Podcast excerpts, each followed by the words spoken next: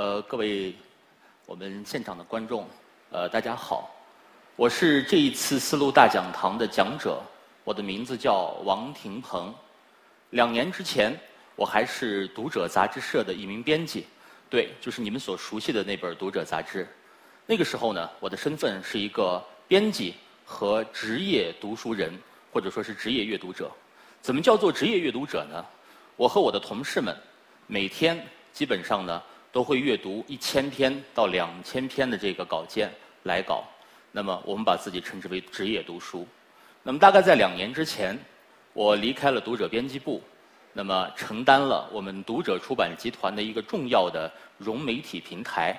叫做读者新语文阅读写作教育平台。我们这个平台呢，主要是利用读者优质的阅读资源，给整个社会提供优质的阅读和写作服务。那么谈到这儿呢，就会有人问：呃，阅读和写作这件事情，不就是在我们的这个语文课堂上，老师就把它讲了吗？难道还需要这一个专门的机构来为我们提供服务？那么这件事儿呢，这个问题。啊，就和我们今天想要分享的这个核心的观点有关。我们今天想和大家一起分享的是这样一个观点：怎样让孩子爱上阅读？阅读又会还给我们一个怎样的孩子？在分享这个话题的时候呢，我们先讲一个故事，这是发生在我身边的一个真实的故事。那么这个小女孩名字叫做黄舒淇，大概是二零一五年的时候。她和我呢认识了，她当时是我的作者，啊，当时呢是初中一年级的一个小孩儿，我当时呢是在读者校园版当编辑，他呢时不时就会给来我们给我们呢发来稿子，啊，希望我们能够选用他的稿件。刚开始他的稿件比较稚嫩，我们就没法选用。久而久之，我们看到在我们的这个阅读和交流的过程中呢，他的这个写作水平呢逐渐的提高。可见，一个孩子他的写作水准想要提升，是需要和专业的人士在一起交流，知道自己的长处在哪里，那么自己的短处怎需要怎样去弥补。那么大概到了二零一五年这个九月份的时候呢，他被英国圣维辛斯女子中学录取了。这所女子中学在英国算是一个老牌的这一个私立中学，每年会从中国录取两个小孩儿。那么我们当时呢就跟他约了一个专栏。这个专栏呢叫做《行走英伦》。很快十月份，黄舒淇的这个稿件呢就寄过来了。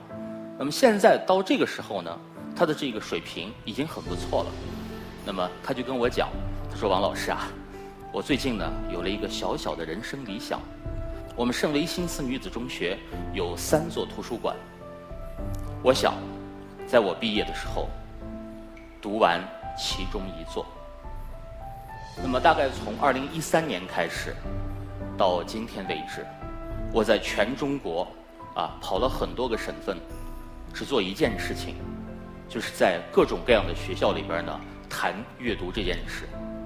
我可以这样说，上百万这个学生的这个听众中间，没有另外的一个孩子啊，不会有任何一个孩子敢在我们面前说出这样一句话。我想花三年时间。读完一座图书馆，她现在真的是一个很棒很棒的小女孩了。即使在英国的小孩里边，她的阅读能力也是很强的。她获得了英国女王奖学金。我们亲历了这样一个小姑娘，因为非常擅长阅读，写的一手好文章。她的人生既是在异国他乡，也是非常的完整，而是一个迅速的上升的这么一个过程。黄舒淇这个例子呢？我从二零一五年的这个校园演讲开始，就一直在使用，啊，在后来的两百场例子里，这个演讲中间呢，我一直在讲她。为什么讲它？听我演讲的人呢，两类人，一类呢就是从中学啊初中到高中的中学生，还有另一类呢就是广大的这个中学生和小学生的家长。我想告诉他们的是，黄舒淇，一个十五岁的女孩。告诉我，我想读完一所图书馆，这是你们的同龄人想干的事情，看看你们在干什么。另外呢，我想告诉那些家长，有这么一个女孩，她的父母亲陪伴着她一路读书，一路成长。那么，作为同样作为家长，我们这些家长能做些什么事情？今天呢，我们在谈阅读，啊，从黄书七日里边呢开了一个头。那么关于阅读，为什么虽然国家很重视，学校也很重视，我们的家庭对孩子的阅读也越来越重视，但是为什么孩子的这个阅读总是提高起来很难？在这方面呢，我们觉得可能首先是一些错误的观点把我们带入歧途了。首先，我们总认为阅读是一件很简单的事情，读书是一件很简单的事情。是啊，一本书，只要是我懂的语言，翻开好像就可以读，真的是这样子吗？前一段时间，《流浪地球》这个电影大火，我们对它的这个作者刘慈欣呢非常喜欢。实际上，我们喜欢刘慈欣，是因为他的这个长篇小说啊巨著《三体》。在刘慈欣的这本《三体》中呢，提到了一个非常重要的观点，不知道大家了解不了解？啊，他们认为，虽然我们人类的文明到今天为止已经很繁荣昌盛了，非常发达了，但是我们的大脑其实还很原始。为什么这么说？从现在的考古学来看，我们人类的这个发育啊，人类的这个发展，已经有上百万年的时间了，但是真正开始有文字。并且整个社会每个阶层每个人都识字，开始学会阅读，其实不超过五千年。那么这个时候呢，就有一个问题，在我们左手放一本书，右手呢放一个手机，我们不用想啊，不用多想，很快我们就知道我们的孩子会选择什么，一定是手机。为什么呢？因为对他们而言，对他们的大脑而言，接触画面，接触印象。是非常棒的，而文字对他们来说呢，实际上是比较难的。因此呢，从这个层面我们讲，阅读或者说有意的想完成高质量的阅读，对每一个人来说都是需要大量的练习的。所以呢，当我们谈到阅读的时候，大家首先要破除第一个错误的观点，不要以为阅读是一件简单的事情。第二点，很多的家长，我们进去到学校园里做阅读推广的时候。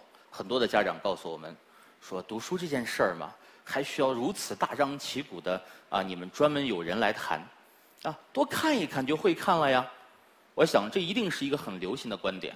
读书多看一看就会了，写文章多写一写就会了啊。这个错误的观点，把我们的孩子带到了人生的困境之中。那么这两个错误的观点，我相信呢，我们很多人呢是很熟悉的。另外。我们很多的孩子在读书的时候呢，其实会面临这样一个状况啊，我们的父母亲把书买回来，我们知道这是一本专著啊，是一本名著，只要是名著，我交到你手里，你看它就可以了。可是你怎么的知道你的孩子喜欢那本书？我们想让孩子去读经典、去读名著，一定是有一个前提条件的，就是他拿到这本书不讨厌啊。那么也就是说，在让他真正真正的走进名著之前，你得让他先喜欢书。有一个非流传非常广的这么一个小故事，我相信很多人都听过，就是我们都知道的很厉害的犹太人。啊，犹太人的孩子出生的时候呢，出生以后呢，那么他们的家长会让孩子呢去舔一口书，那么在书上呢涂上蜂蜜，孩子去舔了这个涂着蜂蜜的书以后呢，觉得啊这个书好甜啊。于是呢，以后他见着书，他首先是很亲切的，啊，这是一个很形象的事儿。怎么形象呢？就好像有一个叔叔啊，每次见到那个小孩都给那个小孩发块糖。他每次见到这个叔叔，他一定是喜笑颜开的，对不对？而不是说啊，这个叔叔很严肃。他很严肃，你还想让孩子见着他以后感到很亲切，这不是很开玩笑的一件事儿吗？但是，真正的是我们的孩子在读书的时候呢？经常是这样子的，家长拿到了一本书，塞给孩子，只告诉他四个字儿：好好读书。然后呢，家长就消失了，啊，家长就消失了，啊，我也经历过孩子和我躲猫猫的时候，孩子呢躲在沙发背后，我呢坐在沙发上看书，因为开心啊，我就会嘴角上扬，我会笑，久而久之，我的孩子也会觉得，原来这是一件不枯燥的事儿，可能很好玩儿，啊。所以呢，我一直在跟别人讲，我的儿子六岁之前不认字儿，但是我儿子六岁之前是读书的，为什么呢？因为他努力的想和爸爸站在一个平台上，想去变得很开心、很快乐。所以呢，我们说，想让孩子学会阅读、爱上阅读，我们真的得恳求我们的家长们，在孩子读书的时候，你就算不是和他一起去读，你至少守在他的身边。因为呢，当他从书里边读到了一个故事，读到了一句话，他抬起头来想要找一个人聊一聊的时候呢，有一个朋友可以和他说两句。那么这样子的话，我们说真正的读书也是一个三个人的游戏，你、你的孩子，还有呢书里边讲故事的那个人。呃，我在编读者的时候，啊，很多人都喜欢我们读者的一个栏目，叫做言论。啊，我们曾经在言论中呢选过一条，他说，在互联网时代，信息是泛滥的，是狂涌的，是奔涌而至的。说好有一比，就像什么呢？这个互联网时代的这个信息呢，就好像是那个消防员，两个消防员啊，很使劲儿的摁住的那个高压水龙头，信息就是从这个高压水龙头里喷涌而出的。我们知道高压水龙头会把人喷成什么样子，那么只有。当孩子小的时候，他愿意读书，爱上读书，才有可能进到下一步。互联网的狂涌的信息扑面向他而来的时候，他能够从中间找到哪些东西对自己是有益的，哪些东西是胡说八道。那么，这也是我们今天在互联网的这个时代，尤其应该让我们自己的孩子喜欢阅读的非常重要的一件事儿。那么前面说了。黄淑琪的妈妈培养出了这么优秀的一个孩子，那么她到底是怎么培养出来的？就是每天给孩子读十五分钟。这看上去是一件很简单的事儿，十五分钟呢是一个很神奇的数字。在我们读者杂志中间呢，曾经登过一篇文章，给大家算过这样一个账，说只要是你现在是初中以上的这个文凭啊，这么一个知识水准。那么你应该变成一个中等水平的阅读者。什么叫做中等水平的阅读者？一分钟四百五十个字。这样的话，每天读十五分钟，一年读二十本书。这是对于我们个人的阅读。那么对于孩子呢？每天一个父亲或者一个母亲对着孩子，我们全家人有十五分钟时间，关掉电视，把手机变成静音，一起呢朗读。阅读十五分钟，这十五分钟对一个家庭来说是弥足珍贵的。这十五分钟之间，我们有一个共同的故事，就是书里的那个故事。十五分钟以后，如果说可以的话，父母亲和孩子还可以再聊十分钟。你们想一想，你们已经有多长时间没有和你自己的亲生的孩子聊十五分钟了？这个话呢？我在全国各地演讲的时候呢，反复的去问，真的是很可悲，很多人都被我问住了。我们能够恳请一个家长每天拿出十五分钟来和孩子一起阅读，就会有了我们下边这句话所能够解决的所有的问题。我们说，今天的中国的家长是非常非常焦虑的，害怕孩子不聪明，害怕孩子呢学习上。不能够很快的进步，害怕孩子无法拥有一个美好的未来，啊，我们说在阅读这件事情里边，一个焦虑的家长，所有的焦虑都可以得到这个解决。我们可以数着看，我们害怕孩子在三年级到四年级的时候呢，跟不上成绩掉队。我们说这个叫什么呢？是叫做三年级现象。但是在我们这些专门研究阅读的人眼中呢，其实所谓的三年级现象，就是我们的孩子呢进入所谓的功能阅读区的时候呢，他的阅读速度、阅读能力没有跟上而已。那么紧接着，我们担心孩子小学六年级到初一，这个小初衔接做不好。孩子呢进入这个青春期以后呢，我们又担心孩子的这个青春期的叛逆。我们说，所有的问题实际上都埋藏在我们的共同的亲子阅读中间来。为什么说？一个小故事，啊，我的一个朋友，孩子初二，啊，挺聪明的一个，他姑他家姑娘呢非常聪明，啊，很可爱，很有礼貌。结果呢，突然青春期的这个荷尔蒙起来，啊，孩子就不理他了，嗯，他就找我来，啊。一个大男人在我家的这个沙发上嚎啕大哭，说孩子不听话了，怎么办？啊，你有没有什么办法？啊，我当时就塞给他两个字儿，啊，他说什么？我说活该。啊，你想从我这儿得到答案吗？我只能告诉你俩字儿：活该。为什么这么说活该呢？因为你的孩子在小的时候，小眼睛忽闪忽闪的找着你，想和你聊天的时候呢，你的眼神总是逃离。啊，等到有一天你发现人家的那个眼睛不追随着你了，不想搭理你的时候，你屁颠屁颠的追着人家，没有办法。啊，那么他问我到底有没有方法来解决？我说我我给你提供一批文章，啊，提供一批文章。那么每天吃饭饭前或者饭后，你哀求着你的姑娘，我们一起读读一下这篇文章行不行？从学习语文的角度，你帮她培养语感。积累写作用的素材，更重要的是，你和你的姑娘每天就会拥有一个十五分钟的共处的时间。同样一篇文章，父亲和女儿读出来的感觉永远是不一样的。那么，在这个感受中间，父亲可以去理解女儿，女儿也才可能找到一个出口，去了解自己的父亲是什么样子的。你们两个就不会变得。过于陌生，那么我能听到他的反馈，其实呢还是比较积极的，就是说至少他的姑娘呢开始搭理他了。我们特别想告诉大家，不要小瞧阅读这件事情。当我们在阅读的时候，发生了很多很神奇的事情。比如，第一点，我们今天说，不要让孩子输在起跑线上。这句话对于教育界人来说。实际上是一一句彻头彻尾的谎话，因为人生是马拉松，我本人也是一个马拉松跑者，从来没有一个马拉松跑者会在前十公里拼命的去冲刺，大家都是看谁笑到最后。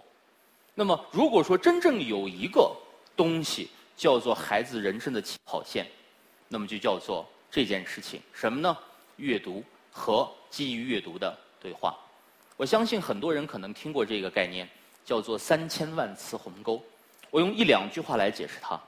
美国的一些心理学家做过这样一个实验，他们选择了三个家庭，不不是三个啊，三个种类的家庭：专业家庭，也就是说知识分子家庭；普通家庭，平民；和福利家庭，也就是说有点贫困的这个普通小百小老百姓的家庭。那么，他们对这个这三个不同的家庭，在一个特殊时间段里边呢，去抽取他们的这个阅读的样本、说话的样本，最后发现，最上边的专业家庭和最下边的福利家庭，一年时间，孩子听到父母说话的词汇量，最上边的比最下边的多三千万词。我们说，今天的孩子越来越聪明了，为什么？除了我们的这个早教，除了我们的营养。最重要的事情是，今天的父母亲越来越愿意跟孩子聊天了，越来越愿意扒在孩子耳朵边和孩子说话了。你以为他是怎么变聪明的？所以呢，有阅读，有共同的话题，有共同的聊天，这个呢是阅读给一个家庭最大的财富之一。我们这个社会一直在讲啊，说想象力对这个社会很重要，对孩子很重要。可是想象力是怎么来的？我们从来不去考虑它。我们说，想象力首先是产生在阅读中的。我跟一个小学的这个班级孩子讲聊天，我问他们，我说：“你看孙悟空被压在五行山下，他在干什么呀？”孩子说：“他在受罚。”我说：“怎么能够证明他是在受罚呢？”有一个孩子马上告诉我说：“在《西游记》的书里边说，孙悟空平时吃什么呀？吃铁丸儿喝什么呀？喝铜汁。”我说铁丸铜汁怎么就能证明他是受罚呢？这个孩子说：“说我一看这篇这个这段文字，我就脑子里开始有这个样子了。孙悟空虽然是铜墙铁壁啊，但是他的那个牙，他的那个舌头是很柔软的呀。当把铜汁儿从他的那个嘴里这个灌进去的时候，我说开水稍微烫一点我都难受。那么过一段时间有人给他嘴里灌铜汁儿的时候，他一定是特别痛苦的。一个人只有他受罚的时候，他才是痛苦的。”我说是啊，我们的孩子在小的时候，他们阅读的时候，他们会迅速的把自己看到的文字变成头脑中的图像。这是非常重要的一件事情。我们让孩子从阅读时把看到的文字变成图像，和让孩子直接看到图像而了解了一个故事，这中间省略掉的非常非常重要的一步，就是孩子把文字图像化的能力，而这个能力就是一个孩子未来想象力的基础，唯一的基础。